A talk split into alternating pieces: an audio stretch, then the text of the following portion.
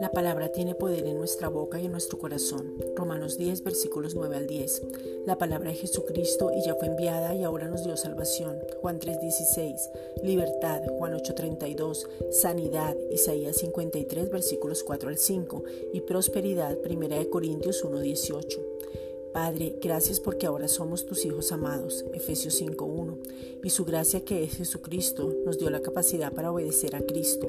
Él obedeció, nos habita y a causa del que nos habita somos obedientes, entendiendo quiénes somos, Filipenses 2.8. Esa obediencia no es un esfuerzo, es entender quiénes somos y a quién le pertenecemos para vivir de acuerdo a nuestra naturaleza. Juan 3:6.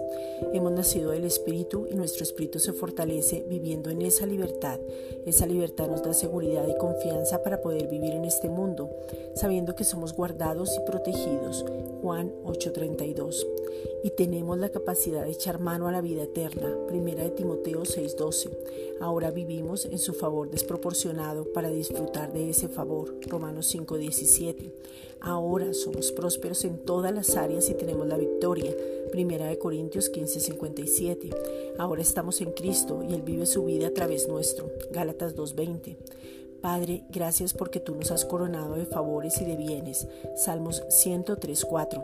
Es por eso que estamos en la sobreabundancia, que es mucho más de lo que pedimos o entendemos según el poder que actúa en nosotros. Efesios 3.20. Manifestamos tu poder y la gracia crece cada día en nosotros. Segunda de Pedro 3.18. Crecemos en el conocimiento tuyo, sabiendo que todo lo bueno proviene de ti. Santiago 1.17. Estamos guardados porque fue la oración de Jesucristo antes de partir. Él ya oró por nosotros para que fuéramos guardados, pero también para que fuéramos uno. De la misma manera que Jesús y el Padre son uno, que así seamos nosotros. Juan 17.23. Gracias Padre.